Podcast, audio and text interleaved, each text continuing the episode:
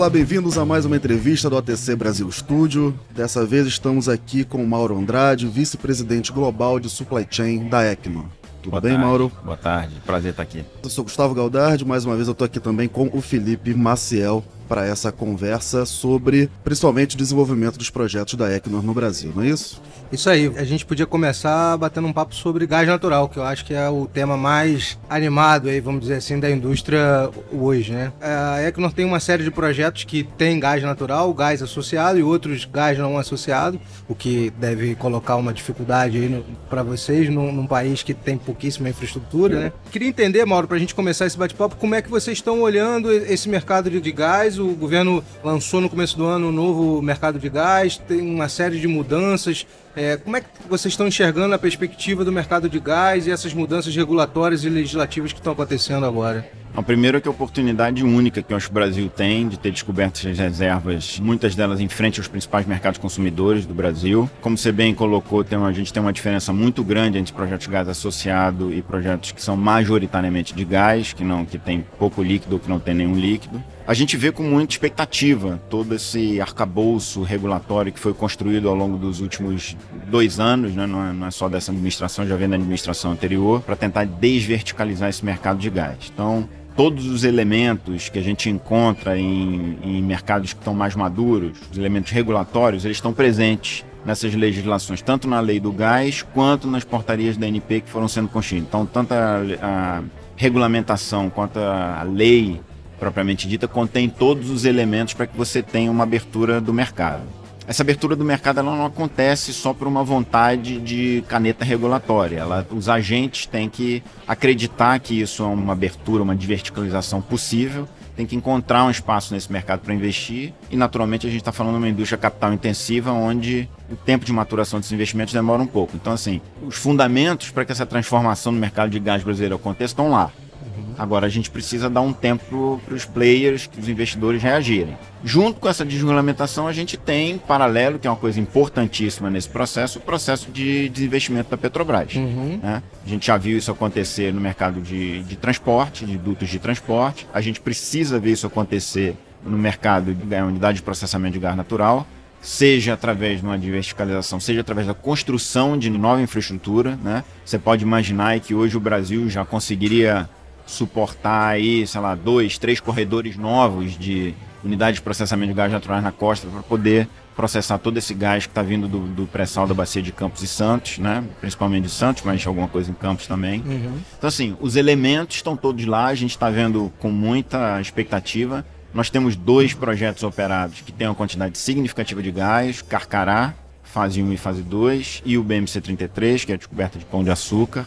Para o Carcará, que é um projeto de gás associado, a gente, para a primeira fase, encontrou uma solução técnica de reinjetar esse gás. Por quê? Porque as condições do mercado ainda não estão ali. No momento que a gente precisou tomar a decisão do design, do, do conceito de desenvolvimento do campo, as condições para monetizar esse gás ainda não estavam dadas, estava no meio do processo de, de desinvestimento Petrobras, de regulamentação do gás. Mas para o projeto de Pão de Açúcar, que é um projeto, por exemplo, majoritariamente de gás, a gente precisa que esteja um pouco mais maduro, assim, a gente precisa ver o resultado dessas mudanças regulatórias uhum. para que a gente possa investir. A gente tem, obviamente, você não chega a uma quantidade, a gente estava conversando aqui antes de começar, né? A gente tava, são volumes significativos, né? Ah.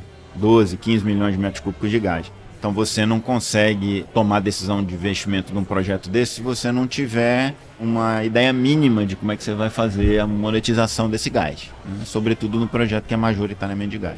Quando a gente olha esses movimentos que estão acontecendo, acho que a gente pode separar em três.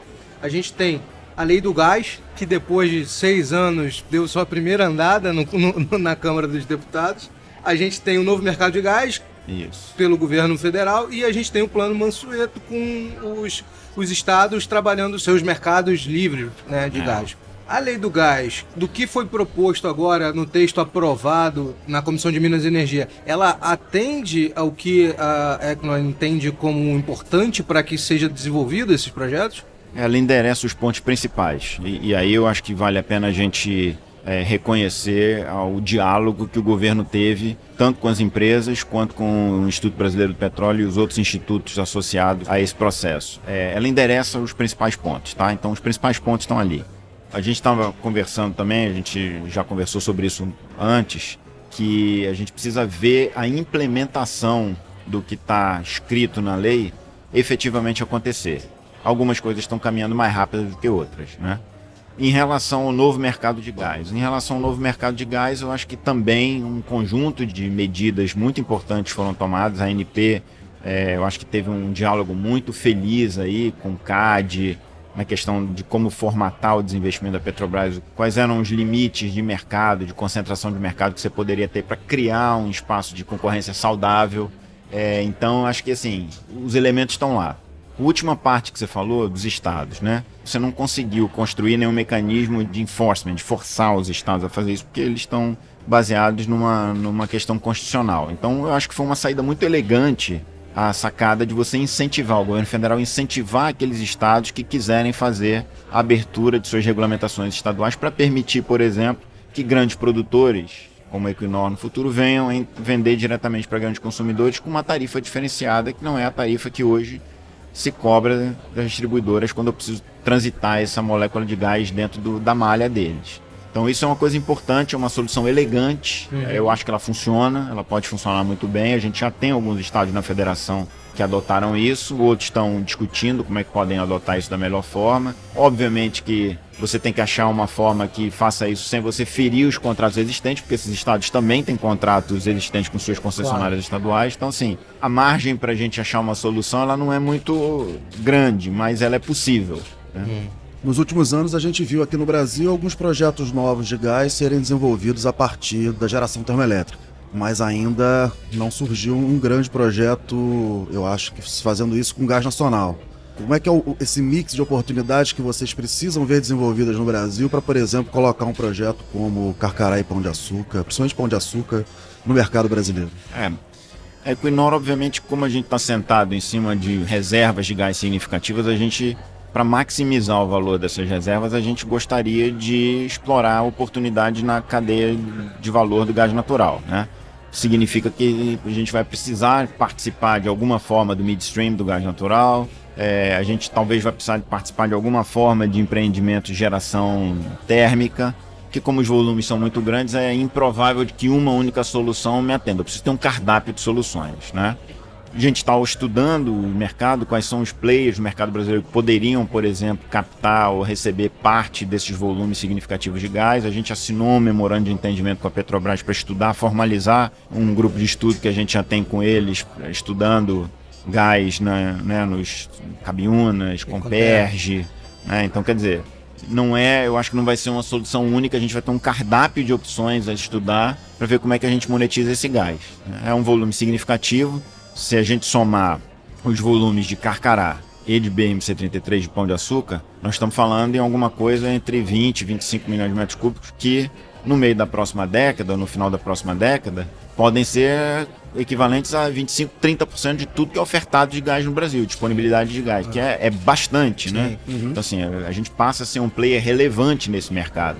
E aí é improvável que eu vou conseguir uma solução única para que eu possa monetizar esse gás. É. Vou precisar de um cardápio. É. Bom, eu queria vou mudar um pouquinho o tema agora e falar, você é vice-presidente de supply chain da, da.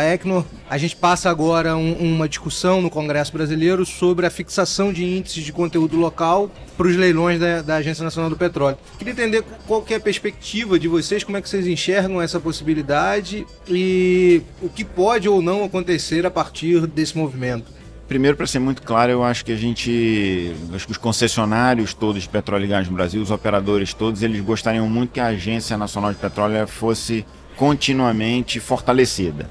Então, eu acho que a nossa visão, eu estou falando em nome da Equinor, mas eu, eu tenho quase certeza de que a maioria dos operadores, a totalidade dos operadores divide essa visão, é de que a gente não gostaria que regras de conteúdo local fossem fixadas em lei. Porque existe um agente regulador para fazer isso, que faz isso há muitos anos. Não tem sido um diálogo tranquilo ou fácil no sentido de que o agente regulador vai atender todos os pleitos da indústria. Pelo contrário, tem sido um diálogo bastante longo, complexo, difícil, mas mesmo assim a gente prefere que esse assunto fique nas mãos do regulador. Então, para deixar a posição muito clara da Equinord, que a gente gostaria de que isso continuasse nas mãos da ANP e fortalecer cada vez mais a agência reguladora conteúdo local no Brasil. Existem alguns segmentos que são extremamente competitivos. A perfuração e completação, serviço de perfuração e completação, surf subsea. Alguns é, equipamentos discretos, alguns elementos de equipamentos discretos podem ser feitos no Brasil com competitividade. A própria Equinor compra sistemas de, de controle submarinos da Aker, que é fabricado em Curitiba, a gente compra para a Noruega. Não tem nada a ver com conteúdo local, a gente compra porque é o lugar mais competitivo do mundo que se faz isso. É, eu tenho certeza que os outros players no Brasil, Tecnip, FMC, fornece para nós o surf do Peregrino Fase 2, que está em fase de instalação agora. Quer dizer, a gente faz isso não porque é uma obrigação, mas porque faz sentido do ponto de vista econômico. Né? Então, assim, existem alguns setores que estão muito bem consolidados no mercado brasileiro, uhum. que são indiscutíveis e não há disputa a respeito da capacidade deles de entregar no prazo, no custo, com qualidade, em níveis absolutamente internacionais competitivos. Existem outros segmentos que, pela natureza dele, nunca serão competitivos. Então, assim, muito difícil você imaginar, por exemplo, que você um dia vai fabricar turbina no Brasil, tá? Tem dois lugares no mundo que fazem isso. É, é, muito difícil, por exemplo, você imaginar que você vai ter no Brasil uma indústria tão competitiva na fabricação de sondas de perfuração de sexta, sétima geração, porque tem dois lugares no mundo que fazem isso e precisam de escala, precisam de uma visão de longuíssimo prazo. Eu não estou dizendo com isso que o Brasil não deve selecionar segmentos onde a gente olha para o futuro, vê a demanda aqui e fala o seguinte: olha, nesses vale a pena a gente apostar. Uhum. Mas isso tem que ser um diálogo muito mais aberto e ele tem que ter uma racionalidade econômica. Impor conteúdo local para projetos no Brasil. Significa aumento de custo, e aumento de custo em projetos de petróleo hoje significa eu poder ter ativos que nunca vão virar realidade. Ainda mais agora com a transição energética aí na nossa. A gente tem uma janela de oportunidade.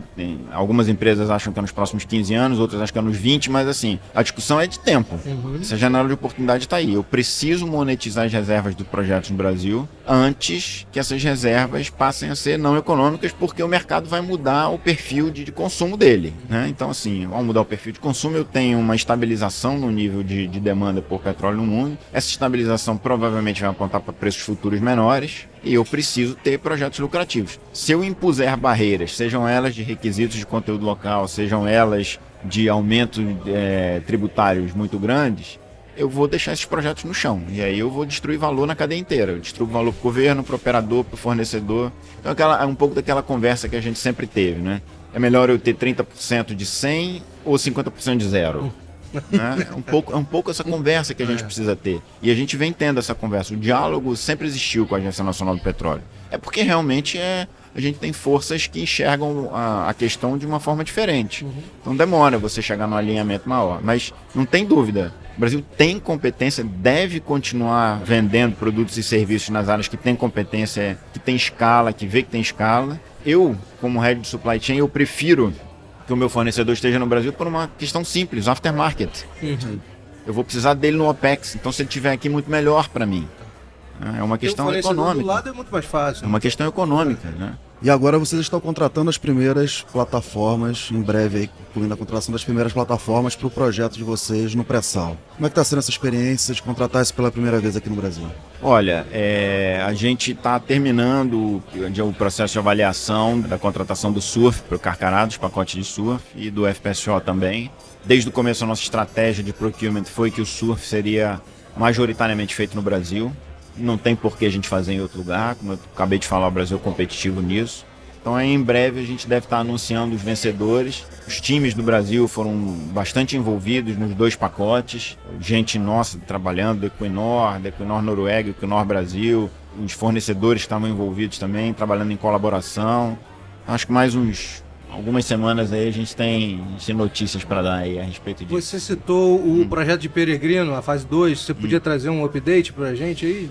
A plataforma está no mar, está vindo para o tá Brasil, está caminhando para o Brasil, tá, a jaqueta está vindo para o Brasil, o Drilling Unit está vindo para o Brasil e o, e o deck também está vindo para o Brasil. A jaqueta está vindo da Holanda, o Drilling Unit, a jaqueta e, a, e, o deck vindo dos Estados Unidos. A gente já contratou um flotel, já está mobilizando gente para fazer o que a gente chama de hookup e comissionamento. Uhum. E o projeto on schedule, previsão de primeiro óleo quarto trimestre de 2020, conforme a gente havia dito. Um projeto interessantíssimo, vai aumentar a capacidade de produção em 50 a 60 mil barris do, do projeto 50 a 60 mil é, Só essa plataforma é capaz de... Ela é uma plataforma overhead, não tem processamento nela, mas ela é capaz de produzir aí aproximadamente 50 a 60 mil barris dia, ligado ao FPSO que já existe. A gente está fazendo um trabalho intenso agora nos próximos meses. A gente vai ter tanto um trabalho de instalação da plataforma, quanto um trabalho de manutenção e preparação do FPSO para receber nessa nova plataforma. Então a gente vai ter nos próximos meses uma atividade intensa offshore no, uhum. no Campus Peregrino aí, dois flotéis, duas unidades de manutenção ligadas a, ao Para instalação.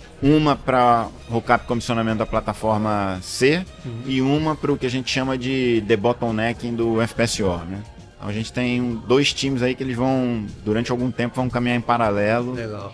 Tinha uma atividade grande no campo. Importante a gente ter foco em safety, né? Porque essas atividades requerem atenção nisso. Mas assim, nossa expectativa é muito boa, está dentro do prazo. O projeto vai ser entregue abaixo do custo, isso é importante. O Telegram está produzindo quanto hoje, Mauro? Olha, eu não tenho os números de cabeça, mas deve ser alguma coisa em torno de 80 mil barris, 75, 80 mil barris por dia. É, é um crescimento considerável de produção. Exatamente, né? exatamente. Inclusive, né, a gente está fazendo um processo de debottleneck no FPSO para que a gente possa atingir aí provavelmente 110 mil barris por dia de capacidade de processamento, mas eu capaz de eu ter um El Potential até um pouco maior do que isso. Então eu passo a escolher os meus poços melhores, uhum. menos água. Tem todo um processo de otimização do reservatório que você tem que fazer quando você adiciona uma nova plataforma. Legal.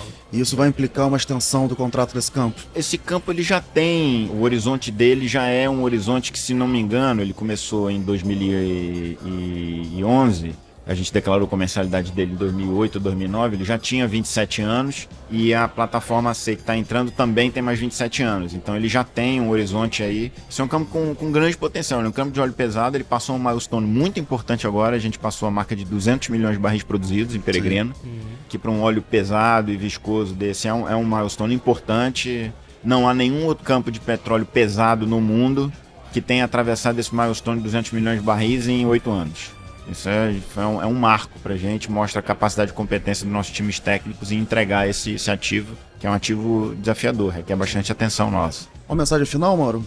agradecer a participação, é, dizer para vocês que o Equinor tem. A gente, eu costumo brincar, né? Que o Equinor casou com o Brasil, a gente está aqui no Brasil para longuíssimo prazo, já estamos aqui há 18 anos, a gente tem projeto para ficar pelo menos mais uns 30, só com o portfólio que a gente tem. É, a gente brinca dizendo que o, um engenheiro de reservatório que vai acompanhar o fim da vida útil de Carcará provavelmente ainda não nasceu, nasceu e ainda não entrou na faculdade. Então, assim, tem uma. A gente tem um vislumbra aí um longuíssimo prazo para as atividades da Equinor no Brasil.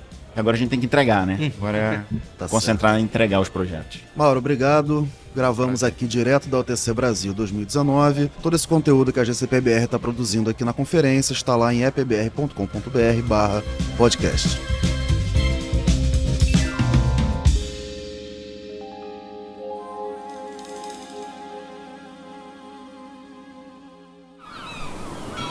Este podcast foi editado pela Maremoto.